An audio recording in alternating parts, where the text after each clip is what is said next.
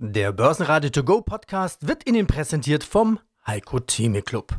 Werden Sie Mitglied im Heiko Theme Club. heiko-theme.de Börsenradio Network AG Marktbericht ja, natürlich wäre das verbunden mit einer weitreichenden Umwertung der bestehenden Wertverhältnisse. Davon ist auszugehen. Wir sprachen eben bereits davon, dass so eine Goldwährung dazu führt, dass die Kaufkraft der ausstehenden Fiat-Währungen sehr wahrscheinlich in die Knie gehen würde.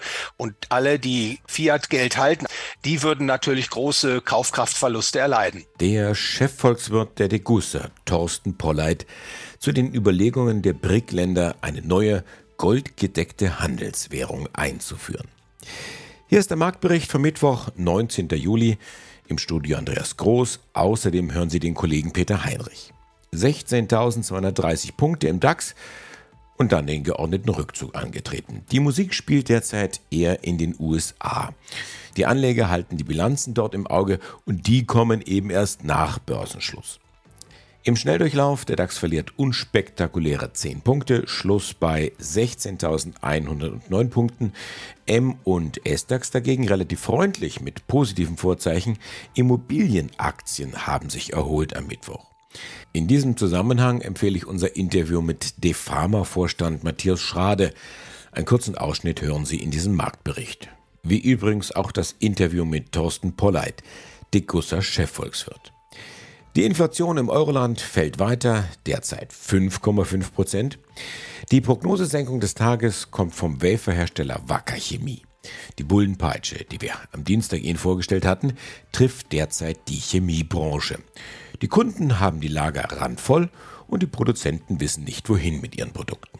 Ja, hallo, ich bin Cornelius Purps und ich arbeite bei der Antea Vermögensverwaltung in Hamburg. Ja, und aus dem Börsenradiostudio meldet sich Peter Heinrich.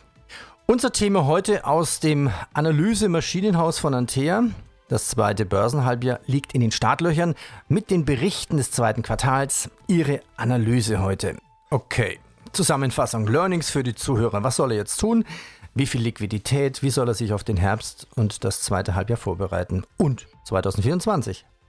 Wenn Liquidität vorhanden ist, sollte er bereit sein, sollte er wissen, was er bei Kursrückschlägen erwirbt. Kursrückschläge sind Einkaufsgelegenheiten an den Aktienbörsen, weil äh, der Ausblick gerade für 2024, der stellt sich momentan als ziemlich gut dar. Sprich, es wird wohl nicht zu starken Rückschlägen kommen. Auch der breite Markt jenseits der Tech-Werte ist nicht wirklich überteuert. Es wird, davon bin ich überzeugt, es wird zu Kursrückschlägen kommen, aber zu keinen größeren, sagen wir mal, Korrekturbewegungen jenseits von 10 Prozent. Von daher Gewehr bei Fuß, wenn Liquidität vorhanden ist, Rückschläge nutzen, einsteigen, man muss wissen, wo man rein will.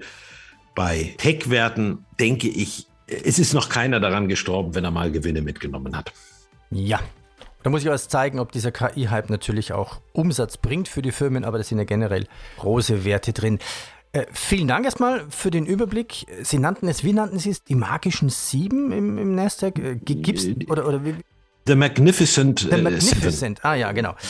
Das Wort Magnificent würde ich jetzt für deutsche Aktien nicht nehmen, aber gibt es denn sowas ähnliches überhaupt bei uns?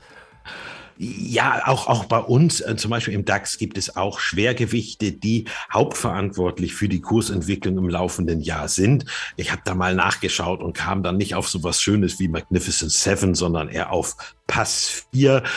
Pass steht dann für, für Porsche, die P911er Aktie für Airbus, S für SAP und das andere S für Siemens. Das sind die Schwergewichte von der Marktkapitalisierung im DAX und die haben auch gut performt. Das ist aber nicht so stark ausgeprägt, wie wir das in den USA sehen, wo die, wo die Tech-Werte teilweise sich ja mittlerweile mehr als verdreifacht haben.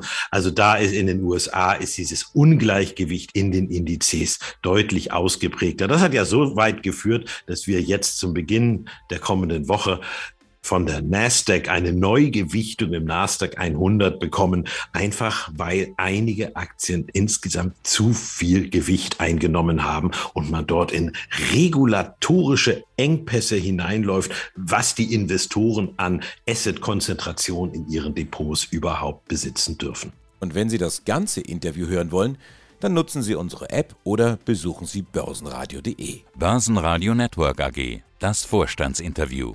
Matthias Schrade, Vorstand der DEFAMA Deutsche Fachmarkt AG. Und aus dem Studio des Börsenradio begrüßt Andreas Groß. Die DEFAMA, also die Deutsche Fachmarkt AG, investiert in Fachmarktzentren, also im weitesten Sinne Immobilien. Jetzt ist die Branche mehr oder weniger in Aufruhr. Zinsen, die ganze Kostensituation, die Ausgaben für Sanierungen, all das führt hier und da doch zu Schieflagen in den Bilanzen. Wo eben noch Gewinne sprudelten, sind auf einmal Löcher in den Kassen.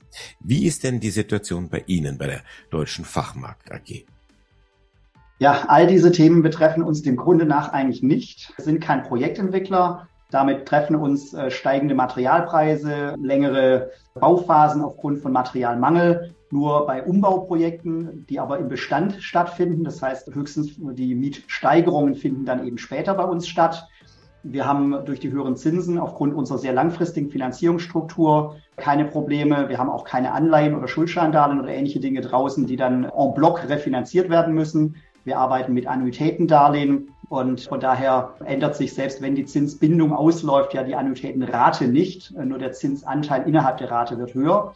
Das heißt, wir haben hier einen sehr planbaren Cashflow, ja, und schließlich profitieren wir sogar davon, dass andere vielleicht nicht so solide finanziert sind, weil das Angebot, das wir sehen und die Preise, zu denen wir eventuell zukaufen können, in den letzten Monaten sich äh, in beiden Fällen deutlich verbessert haben. Also wir haben mehr Angebot zu äh, tendenziell sinkenden Preisen, haben auch ja schon zwei Objekte vor einigen Wochen kaufen können und hier sind hier sehr optimistisch, dass wir im Jahresverlauf noch einige attraktive Objekte dazu kaufen können.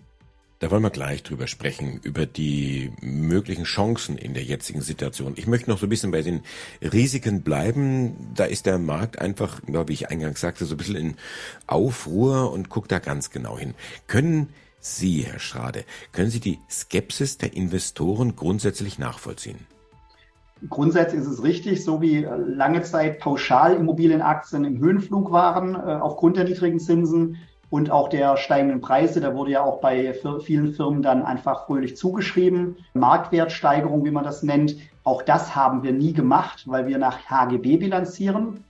Das heißt, wir haben jetzt umgekehrt auch kein Risiko von Abschreibungen in der Bilanz, weil unsere Objekte zum abgeschriebenen Einstandspreis, also weit unterhalb des Wertes, wo wir selber gekauft haben, in der Bilanz stehen. Selbst dann, wenn die Mieten dieser Objekte erheblich gestiegen sind, also auch da äh, gibt es noch nicht mal von der Seite her irgendwelche Themen. Wir haben auch keine sogenannten Covenant-Risiken, also Nebenbedingungen, wenn beispielsweise, was ja bei äh, Adler zum Beispiel ein ganz großes Thema war, die, der Konzern-Leverage, die Finanzierungsquote unterhalb einer, besti einer bestimmten Schwelle rutscht, dass dann die Banken Sonderkündigungsrechte haben oder Anleihegläubiger. All diese Themen haben wir nicht. Aber natürlich verstehe ich, dass Anleger grundsätzlich in der Branche jetzt zurückhaltender sind was ein wenig schade ist, äh, dass dann eben nicht differenziert wird, dass dann eben auch Aktien wie die Defama-Aktie hier äh, in Mitleidenschaft gezogen wurden, wenngleich sich unser Kurs immer noch wesentlich besser gehalten hat als der von den meisten anderen börsengelisteten Immobilien AGs. Auch dieses Interview hören Sie in voller Länge auf börsenradio.de oder in der Börsenradio-App.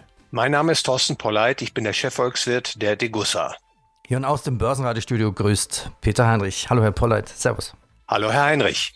Sie sind auch der Autor des Degussa Marktreports. Hier ist der Podcast dazu. Unsere Themen hier in der Diskussion. Goldanleger aufgepasst, das Währungsprojekt der BRICS nimmt Fahrt auf. Thema Nummer zwei, der Goldpreis und seine Treiber. Und Thema Nummer drei, ein schöner Begriff, die Gierflation, wie die EZB versucht, ihre Verantwortung für die Hochinflation zu verschleiern. Thema Nummer eins würde ich überschreiben mit De-Dollarisierung starten wir mit den BRICS-Staaten. Also BRICS-Staaten sind eine Vereinigung von fünf aufstrebenden Volkswirtschaften. Akronym BRICS steht für Brasilien, Russland, Indien, China und S für Südafrika. Die BRICS wollen ihre US-Dollar-Abhängigkeit verringern. Okay, dazu soll es eine neue, so eine Art Recheneinheit geben. Die soll sogar mit Gold hinterlegt sein. Was haben denn die BRICS da genau vor? Ja, Herr Heinrich, das genau kann ich Ihnen gar nicht beantworten. Im Raum steht das Vorhaben, dem US-Dollar die Stirn bieten zu wollen, also die US-Dollar-Dominanz zurückzudrängen. Und das ist sicherlich auch beflügelt worden von der jüngsten Erfahrung, dass die US-Administration die russischen Währungsreserven eingefroren hat von immerhin ja 600 Milliarden US-Dollar. Das hat dann bei vielen nicht westlichen Ländern die Alarmglocken schrillen lassen. Diese Länder haben jetzt erkannt, dass das Halten von Dollar mit politischen Risiken verbunden ist.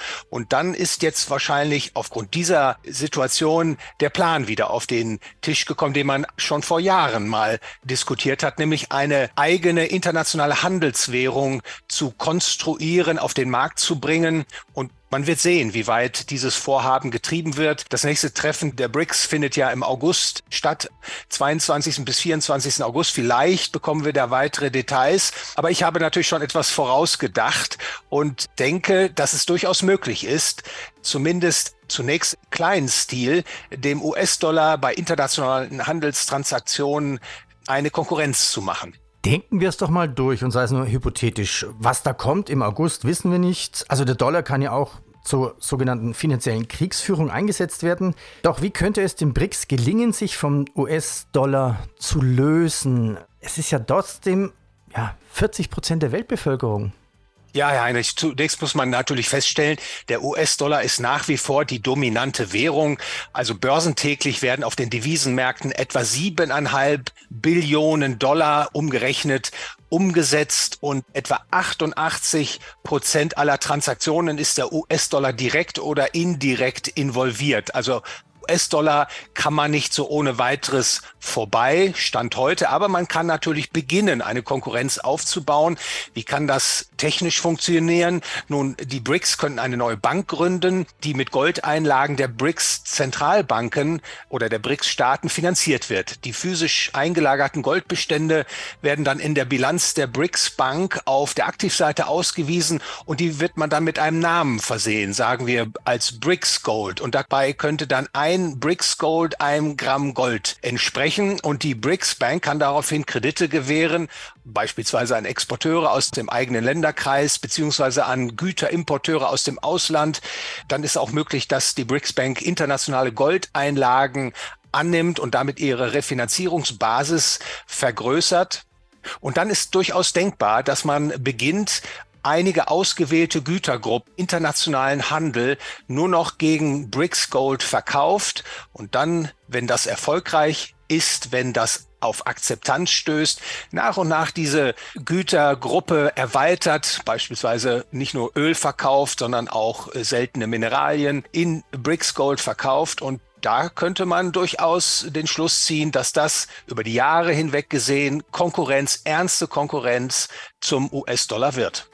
Am Donnerstag sprechen wir unter anderem mit Risikomanager Martin Weinrauter, Vermögensverwalter Nikolaus Kreuz und Adi Drottler von Mensch und Maschine.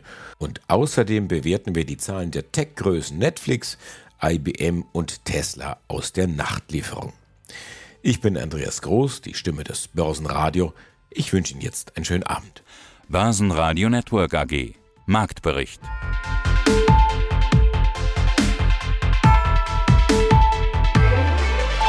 Das Börsenradio Nummer 1. Börsenradio Network AG. Der Börsenradio To Go Podcast wurde Ihnen präsentiert vom Heiko Theme Club. Werden Sie Mitglied im Heiko Theme Club. heiko-theme.de